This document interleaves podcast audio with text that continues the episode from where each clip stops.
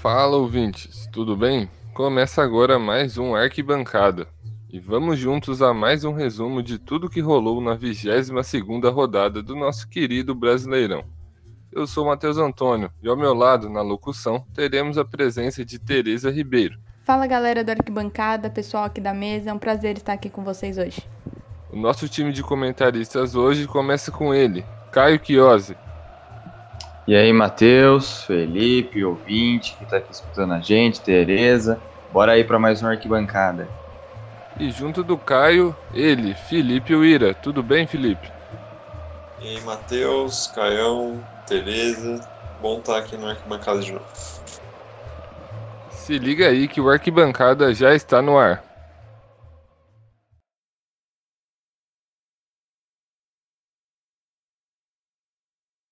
E como em toda semana, o Arquibancada traz o resumo de como foi o Brasileirão e de tudo o que aconteceu na rodada. A 22ª rodada mais uma vez teve resultados surpreendentes, como o do Grêmio, que não conseguiu a vitória em cima do Corinthians, mesmo com dois jogadores a mais. Porém, este é só um dos assuntos que vamos debater por aqui hoje. Vamos começar com o Atlético Mineiro, que empatou no Castelão, mas apesar do placar de 2 a 2, seguiu líder na rodada. O Flamengo venceu o Curitiba por 3 a 1, igualou com o líder mineiro em pontos. Mas o Galo, que possui uma vitória a mais que o time carioca, conseguiu manter sua liderança. Já entre os clubes paulistas, o São Paulo ficou apenas no empate em 1 a 1 contra o Vasco e manteve a terceira colocação. O Palmeiras de Abel Ferreira teve sua primeira derrota desde a chegada do português. O Verdão perdeu por 1 a 0 para o Goiás na casa do Esmeraldino o que fez o clube paulista cair uma posição no G6, ficando no sexto lugar. Em sétimo colocado, o Santos foi até Curitiba enfrentar o Atlético Paranaense e perdeu por 1 a 0. O Peixe, desfalcado, não conseguiu conquistar os pontos fora de casa.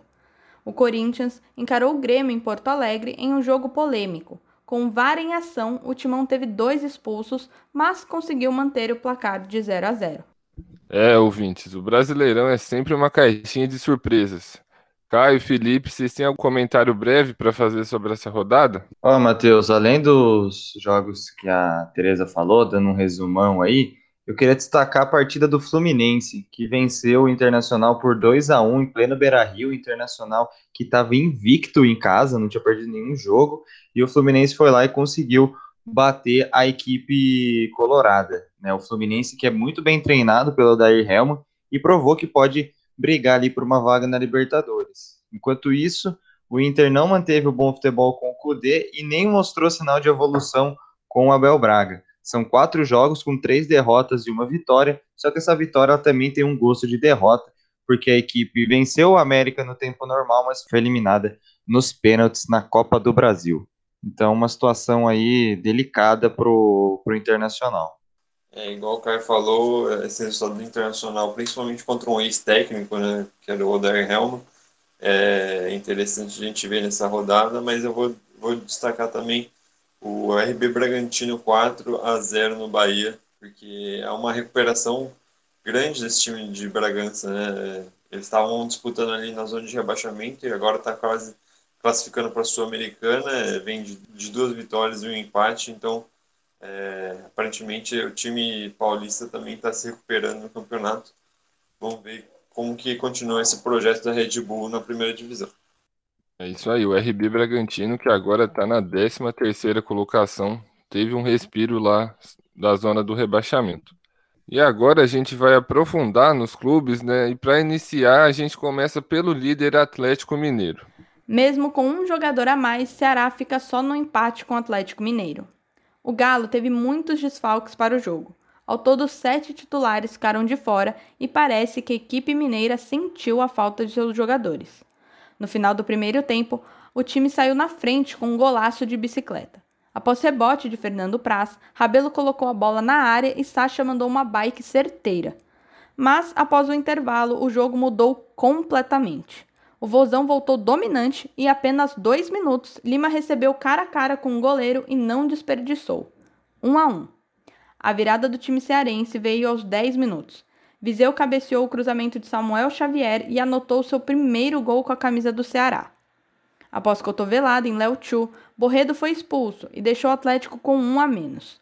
Mas a equipe não parou de atacar o gol de Fernando Praz, que cometeu pênalti em Marrone e Keno converteu fechando o placar. 2 a 2. Mesmo com o empate, o Atlético Mineiro volta a assumir a liderança do Brasileirão com 39 pontos, mesmo número que o Flamengo. O próximo jogo do Ceará é na quarta-feira contra o São Paulo, às 7h15 da noite, em partida atrasada da 16ª rodada. Já o Atlético recebe o Botafogo pela 23ª rodada, também na quarta-feira, às 9h30 da noite. Bom, meus amigos, o Atlético empatou com o Ceará, é, perdeu uma chance de dar uma distanciada na liderança do Brasileirão, né? Bom, Matheus, o Galo ele vem de dois tropeços aí que podem custar muito caro no, no final do campeonato, né? Uma derrota em casa para o Atlético Paranaense, um jogo atrasado, e o empate agora com o Ceará. É, eu falo isso porque o São Paulo continua com seus três jogos a menos e pode disparar na liderança se vencer esses jogos. O Atlético está passando por um surto de Covid também, até o São Paulo está com a doença, mas o Atlético tem elenco e tem peças melhores que os times os quais ele perdeu pontos, né? Então, para um time que tem adversários que são muito capazes de tirar a liderança, de brigar pelo título também, o Atlético não pode perder esses jogos contra o Atlético Paranaense e Ceará, né? Apesar de ter empatado com o time do Ceará. Então, isso pode fazer muita falta para o Atlético lá no fim do campeonato. Essa, esse empate, né, na verdade, é, acaba afetando bastante a campanha do Atlético, que vem decaindo um pouco nos últimos dois jogos, e enquanto os resto, o resto dos times estão disputando ali, vem crescendo. Né? Então, o Flamengo vem se recuperando de uma fase é, de derrotas ali, começo de trabalho com o Rogério Senna, enquanto o São Paulo vem voando com o Fernando Diniz. Né? Então, Nessa disputa, realmente o empate com o Ceará é preocupante, mas o, o, o Galo tinha muitos desfalques, né? Então, inclusive até o, o, próprio técnico, né? Então, são 28 casos né, de Covid no time, e, além é, não só de jogadores, técnica, comissão técnica, etc. Então, ele acaba perdendo bastante, apesar de ter um bom elenco, né? O meio-campo dele foi muito afetado e é uma área que o time preserva muito no estilo de jogo, né? Então, mas méritos ao Ceará do Guto Ferreira também, que aproveitou a chance que teve. E o Atlético, além de ter o São Paulo na cola, com três jogos a menos, viu o Flamengo chegar, né? O Rubro Negro venceu o Curitiba por 3 a 1 e agora está empatado em número de pontos com o Galo. E sobre o São Paulo, como foi o tricolor? Em jogo válido pela 22ª rodada, o São Paulo empatou com o Vasco no Morumbi por 1 a 1 o tricolor encontrou dificuldade diante da defesa do time carioca, que cedeu pouco e ainda marcou o primeiro gol aos 18 minutos em um contra-ataque após falha de Bruno Alves na marcação.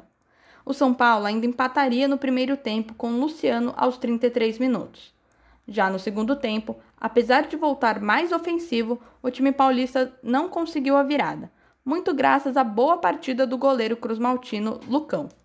Com esse resultado, o tricolor perdeu a chance de assumir a liderança do campeonato. Já o Vasco permanece na zona de rebaixamento. O próximo confronto do time de Fernando Diniz é contra o Ceará no Castelão na quarta-feira, em jogo adiado pela 16ª rodada. O Gigante da Colina também enfrentará o Vozão em seu próximo jogo pelo Brasileiro, mas essa partida será na segunda-feira, dia 30, pela rodada 23. O São Paulo empatou, mas ainda assim está bem no campeonato por causa dos três jogos a menos e está ali colado na liderança. Para vocês, o trabalho do Diniz já está consolidado? Olha, Matheus, acho que sim. O dinizismo aí, né, que a gente fala, vem da, trazendo muito efeito, né? E esse jogo com o Vasco foi um pouco mais complicado do que se esperava, porque o Vasco realmente vinha de uma má fase, mas parece que o Sapinto conseguiu achar um time é, que se, pelo menos segure os, resultados, né? Então já é alguma coisa. É, empatou com Fortaleza, ganhou do Sport né? Então, e fez um jogo difícil contra o Palmeiras e agora empatou com o São Paulo num erro da zaga, né? É importante falar é o esse sistema de pressão de Diniz. Sim, ele abre espaços para o adversário, mas contra o Vasco eu acho que ele abriu espaços desnecessários. Né? O Vasco teve mais chances é, do que poderia ter né, nesse, jogo. O Vasco tentou 77 passes longos durante toda a partida, evidenciando esse controle do, do São Paulo, principalmente na pressão. Mas é, eu acho que o Diniz conseguiu acertar sim o time, principalmente nessa pressão lá em cima, que foi o que resultou no gol né, do Luciano. Que além do Brenner, que também está iluminado, o Luciano também vive uma ótima fase. Então, eu acho que o Diniz conseguiu sim consolidar o trabalho dele e agora é, vai buscar um título, porque é basicamente isso que se precisa no São Paulo. É, o Felipe colocou muito bem, Caio, sobre o jogo contra o Vasco, né? Como o São Paulo acabou vacilando ali no sistema defensivo. E agora o time vai começar a fazer os jogos que tem a menos. É, me corrijam se eu estiver errado, é Ceará, Botafogo e Curitiba que o São Paulo vai enfrentar. Eu queria saber de você, Caio.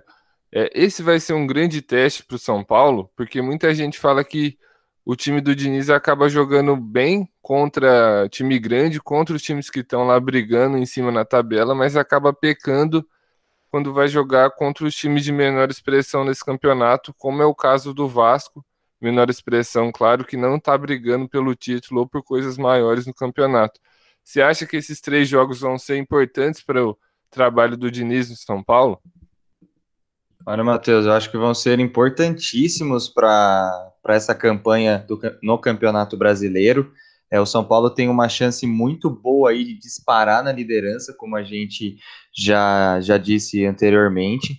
E vão ser jogos decisivos, sim, para consolidar se o São Paulo briga por dois campeonatos, né? Briga pela Copa do Brasil e pelo Campeonato Brasileiro em busca do título. Na Copa do Brasil o caminho é mais curto, mas é, o São Paulo tem um, um, adversário difícil na Copa do Brasil, né, apesar de ser poucos jogos, né, tem o Grêmio aí pela frente, mas no Campeonato Brasileiro, contra essas equipes de menor expressão, que não estão disputando é, grandes coisas no Campeonato Brasileiro, o São Paulo não pode cometer os mesmos erros ofensivamente que cometeu no jogo contra o Vasco faltou muita criatividade para a equipe do São Paulo em criar chances claras de gol. Ao todo foram 17 chutes, só cinco deles acertaram o gol e apenas um deles entrou numa falha da zaga do Vasco, como o Felipe disse. Os outros 12 chutes ou foram para fora ou foram bloqueados. Ou seja, o São Paulo tem dificuldade contra essas equipes que têm um jogo mais reativo, um jogo mais fechado e que explora contra-ataques, bolas longas ou bolas paradas.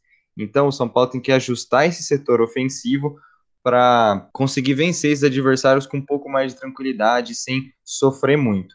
Mas eu acredito que vai vencer muito pelo momento do São Paulo nessa temporada. E você falou da Copa do Brasil, né? O São Paulo vai enfrentar o Grêmio nos dias 23 e 30 de dezembro. E a gente está gravando esse programa na terça, dia 24. Hoje, às 3 horas, vai ocorrer o sorteio dos mandos lá na CBF. Então, para os torcedores de Grêmio e São Paulo aí ficarem ligados. E você, tá curtindo o novo formato do Arquibancada, ouvinte? Conta pra gente nas nossas redes sociais, é Rádio Nesp Virtual no Facebook e arroba Bauru no Instagram, tudo junto. Assim, a gente encerra o nosso primeiro bloco, mas fica ligado que a gente volta já.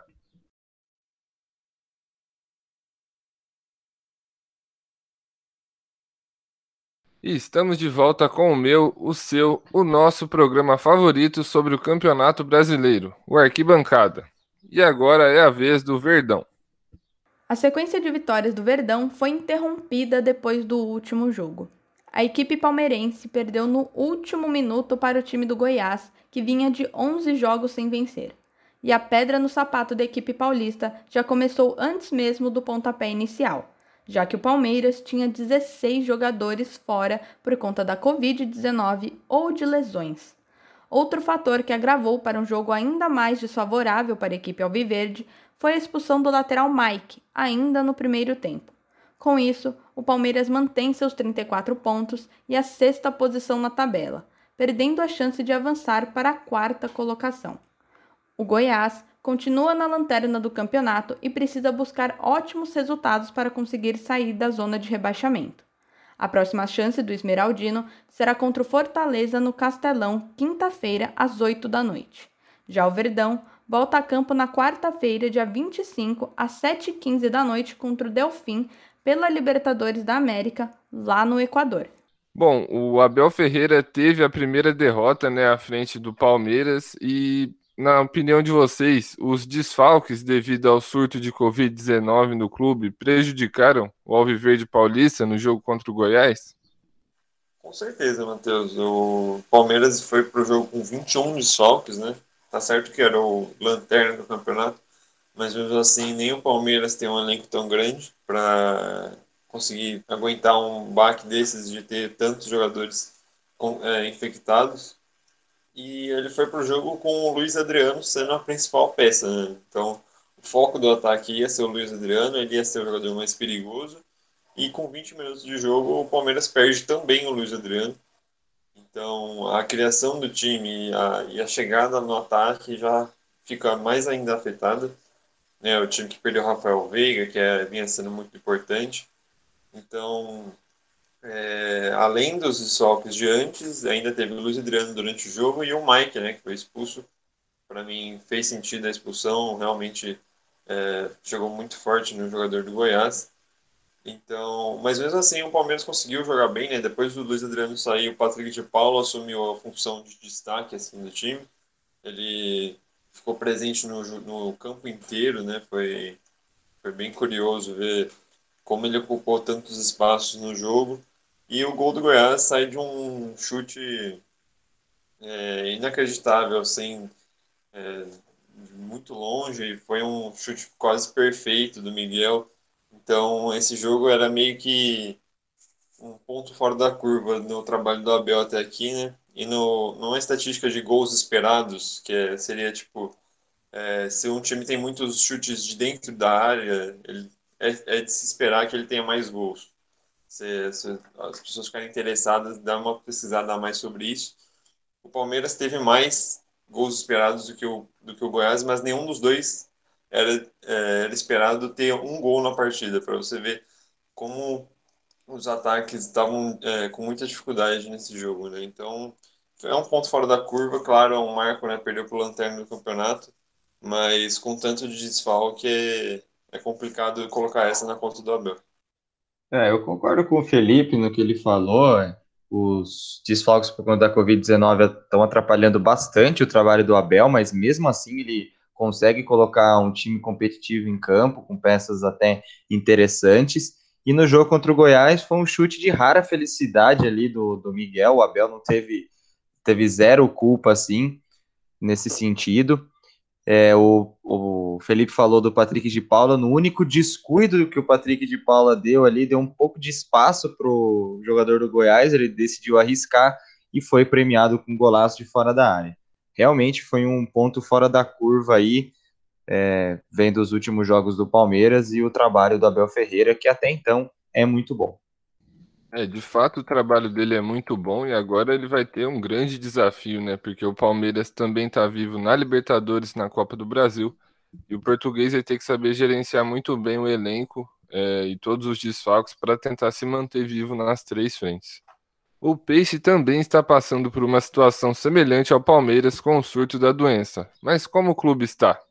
Na última partida antes das oitavas de final da Libertadores, o Santos perde para o Atlético Paranaense por 1 a 0 na Arena da Baixada. Em confronto válido pela 22ª rodada do Brasileirão, o Peixe resolveu poupar seus titulares e foi para a partida em Curitiba com seus reservas em campo. Já o Atlético, que também está na Libertadores, foi com força máxima em busca dos três pontos para se afastar da parte de baixo da tabela. E assim foi feito. O Furacão foi melhor que o Santos nos dois tempos de um jogo de poucos, porém bons ataques. Ambos os goleiros fizeram boas defesas que seguraram o placar de 0 a 0 na etapa inicial. Porém, no segundo tempo, um zagueiro conseguiu colocar a bola no fundo da rede. Thiago Heleno subiu mais que todo mundo após cobrança de escanteio para colocar o Atlético à frente do placar aos 30 minutos. Com a vantagem, o Furacão passou o final da partida segurando o resultado importante contra o Peixe, que perdeu a chance de encostar nos primeiros colocados. Com a derrota, o Santos fica estacionado na sétima posição do Brasileirão, com 34 pontos conquistados, cinco atrás do Galo, líder do campeonato. O próximo compromisso do Peixe é contra o Esporte, às 17 horas no sábado, na Vila Belmiro. O Furacão, por sua vez, subiu e subiu bem na tabela. A vitória levou a equipe paranaense ao nono lugar com 28 pontos somados. Esse foi o terceiro triunfo seguido do Atlético, que no sábado visita o Palmeiras em São Paulo, também às 5 horas da tarde. Caio, Felipe, o que a gente pode falar dessa rodada do Santos? Ó, Matheus, é, o Santos está passando por um surto de Covid também, mas a gente já tem alguns jogadores, alguns atletas recuperados, ainda bem.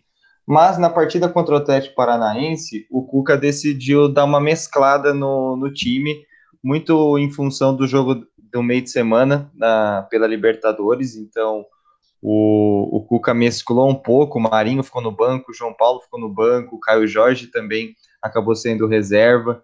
Então, o Cuca não foi, já tem os desfalques e ainda me, é, colocou um time mesclado em campo, digamos assim, contra o Atlético Paranaense. E a gente teve um jogo até bem movimentado, com chance para os dois lados, só que o Atlético atacou um pouco mais e acabou sendo premiado após uma cobrança de escanteio. Não foi aquele jogo, nossa, vistoso, brilhante das duas equipes, mas foi um resultado muito importante para o Atlético Paranaense, que precisa muito, que precisava muito dos três pontos para se distanciar da zona de rebaixamento. É igual o cara falou, o Atlético Paranaense foi mais ofensivo realmente, e eu diria até que o Santos foi, teve sorte de sair com um gol apenas do Atlético Paranaense, porque o, ele, o Furacão foi o mais presente na área, né? O Renato Kaiser teve uma, uma chance de gol claríssima ali, ele só não alcançou a bola. E acho que foi o Eric também que teve um chute de dentro da área. Então, é, o, o Cuca optou por um time mais misto, além dos desfalques por, pelo coronavírus, e que vai jogar Libertadores, né, contra a LDU em Quito, então realmente precisa poupar, porque não, também não é um elenco tão recheado, mas acabou entrando com um time com média de 24 anos em campo, e acabou se provando um, um time que não aguentou muito a pressão do Atlético, né, então o Atlético vem crescendo bastante, ganhou do Atlético Mineiro na última, na última rodada, né, é, no último jogo do Atlético. Então, eu acho que o, o Santos teve sorte, sim, de sair com apenas um gol atrás. E, mas foi um outro jogo atípico, se a gente pode falar, porque né, além do calendário tem muitos desfalques. É isso aí. Enquanto isso, a gente vai para mais uma pausa rapidinha aqui no Arquibancada, mas não sai daí, que no próximo bloco é a vez do Corinthians.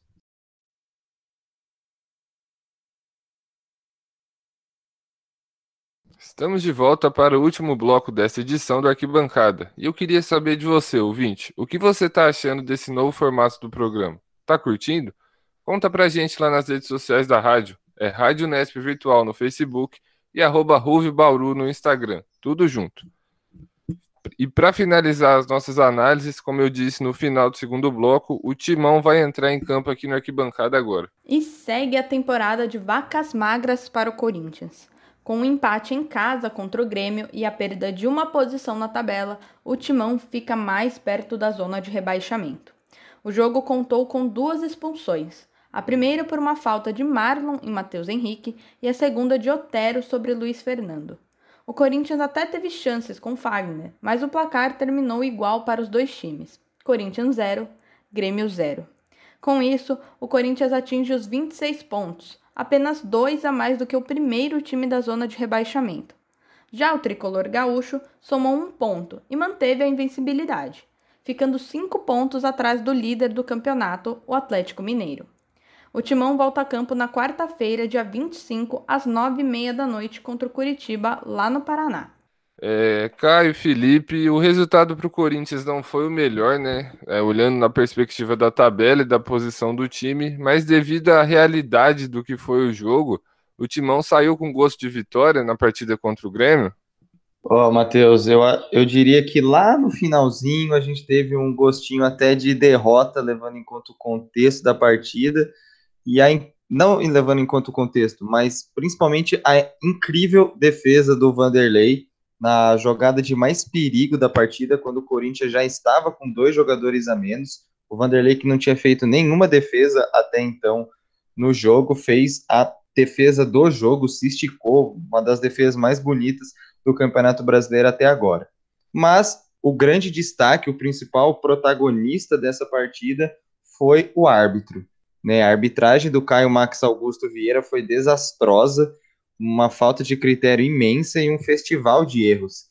É, o árbitro ele perdeu o, o controle do jogo, como os comentaristas de arbitragem dizem, com 20 minutos do primeiro tempo, quando ele não expulsou o Darlan do Grêmio, que já tinha cartão amarelo, sendo que ele deu amarelo para o Cantilho por uma falta idêntica anteriormente. Ou seja, o jogador do Corinthians cometeu a mesma falta que o jogador do Grêmio, mas só o jogador do Corinthians recebeu amarelo. E isso foi uma falta de critério imensa. Logo depois ele expulsou o Marlon de forma correta, ele foi com força excessiva ali, até rasgou a, a canela do Matheus Henrique, teve que tomar até ponto, só que o time do Renato Gaúcho era para estar com um jogador a menos. E o curioso é que depois dessa expulsão, os jogadores perceberam que o árbitro estava perdido em campo e pressionavam ele a todo momento para marcar falta ou dar cartão. Inclusive, no final do primeiro tempo, era para o Cantilho ter sido expulso porque ele mata o contra-ataque do Grêmio. Né? Então, e o juiz acaba o jogo ali para evitar mais confusão. No segundo tempo, a gente teve outro erro crucial. No lance da expulsão do Otero, na origem desse lance, o Otero recebeu uma falta por trás, mas o árbitro não marcou. E antes, ele até podia ter dado falta para o Grêmio, quando o Gabriel e o Cantilho prensaram ali um jogador do Grêmio, eu não consegui identificar quem era. Eu acho que era o Jean-Pierre, mas não tenho certeza. Só que ele não deu falta, ele não marcou nenhuma falta, e depois o Otero acabou sendo expulso, mas se ele marcasse qualquer uma dessas faltas, isso não aconteceria. Tirando o árbitro, a atuação do Corinthians foi incrível, foi de muita superação, foi heróico assim, mesmo com dois jogadores a menos. O Grêmio com seu time titular, só o Kahneman do, entre os titulares não estava jogando, conseguiu o empate ainda teve a melhor chance da partida com o Fagner na defesa espetacular do Vanderlei que eu disse anteriormente. Então lá lá no finzinho a gente teve um gostinho de derrota, mas o empate está de excelente tamanho. É, sem dúvida, até porque o Grêmio, né, encostou lá nos líderes, estava vindo numa sequência muito boa de vitórias, e eu já vou aproveitar isso para te perguntar, Felipe.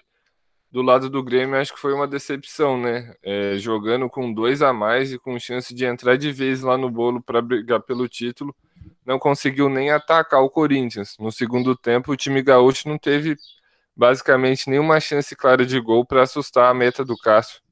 Exatamente, acho que a gente pode colocar como uma derrota moral do time do Renato Gaúcho, que chegou no jogo com seis jogos de invencibilidade, né, incluindo um empate com o São Paulo, e a maioria de vitórias eram cinco vitórias seguidas.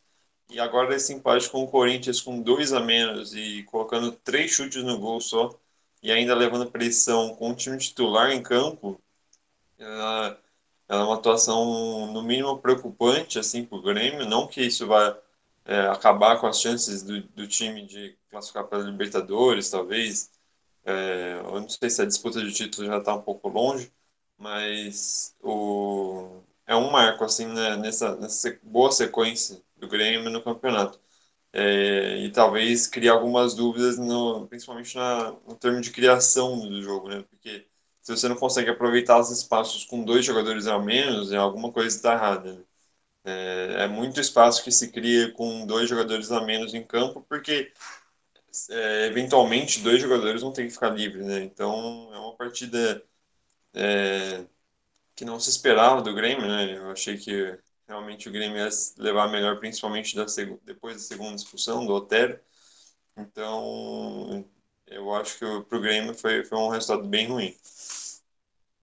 Só para complementar, por último aqui, parece que as duas torcidas saíram um pouco insatisfeitas, né? A do Corinthians, nem tanto, porque o, o time teve muita raça, muita superação, mas aquela bola do Fagner, aquela defesa do Vanderlei ainda vai assombrar um pouco a fiel torcida, fica assim com, com um gostinho de, de dois pontos perdidos, né? Mas o empate estava de foi de excelente tamanho, como eu disse, e para a torcida do Grêmio foi uma sensação de derrota total, né? não conseguiu atacar o Corinthians, como o Felipe disse. Aí eu, eu gostaria de acrescentar mérito para o Mancini, que conseguiu arrumar o time mesmo com dois a menos. Então, os torcedores do Grêmio, a fiel torcida corintiana, os dois não estão muito satisfeitos com, com esse empate. Ô, Caio, não sei se você concorda comigo, mas acho que esse resultado também dá um ânimo a mais para essa sequência de jogos acessíveis, eu posso dizer. Que agora o Corinthians pega o Fortaleza e o Curitiba e eventualmente podem ser duas vitórias. Exato, dá uma grande confiança, uma não grande confiança, mas dá um ânimo maior para a equipe, né? A torcida reconheceu que teve muita raça, fazia tempo que o Corinthians não, não tinha um jogo assim de superação. Então é muito importante, ainda mais para essa sequência que você falou. É, e o Corinthians vai precisar dessas vitórias, né? Porque tá na 14 colocação com 26 pontos. O Vasco, que tem um jogo a menos e é o primeiro na zona de rebaixamento, tem 24. Então as vitórias vão ser muito importantes para o Coringão para ficar mais tranquilo no campeonato. E para você, ouvinte, quem foi o destaque dessa rodada? Bom, e assim a gente chega ao fim do nosso arquibancada, mas sem tristeza, porque semana que vem estaremos aqui novamente trazendo tudo sobre o nosso querido Brasileirão. Valeu, Caio, foi um prazer estar aqui com você. Valeu, Matheus, Felipe, Tereza, ouvinte que ficou escutando a arquibancada até agora. E semana que vem a gente volta com mais uma rodada do nosso querido Brasileirão. Felipe, um abraço, valeu por participar aqui com a gente. Abraço, Matheus. Abraço, Caião, Tereza, pessoal que ficou ouvindo até agora. Bom voltar para a arquibancada e até o próximo episódio. E muito obrigado você também, Tereza, que fez mais uma arquibancada aqui com a gente. Valeu aí, galera do Arquibancada, aos meninos, Matheus, Caio, Felipe, pela parceria de sempre e até a próxima. E a você, ouvinte, um obrigado muito especial pela sua audiência e por ter ficado aqui com a gente até agora. O Arquibancada é uma produção do Núcleo de Esportes da Rádio Nesp Virtual. Roteiro de Gabriela Jordani, textos de Isabela Pileges, Vitor Tenca, Maria Tereza Ribeiro e Matheus Sena, produção Nalu Dias, edição de som de João Pedro Martinez e coordenação geral de Nalu Dias.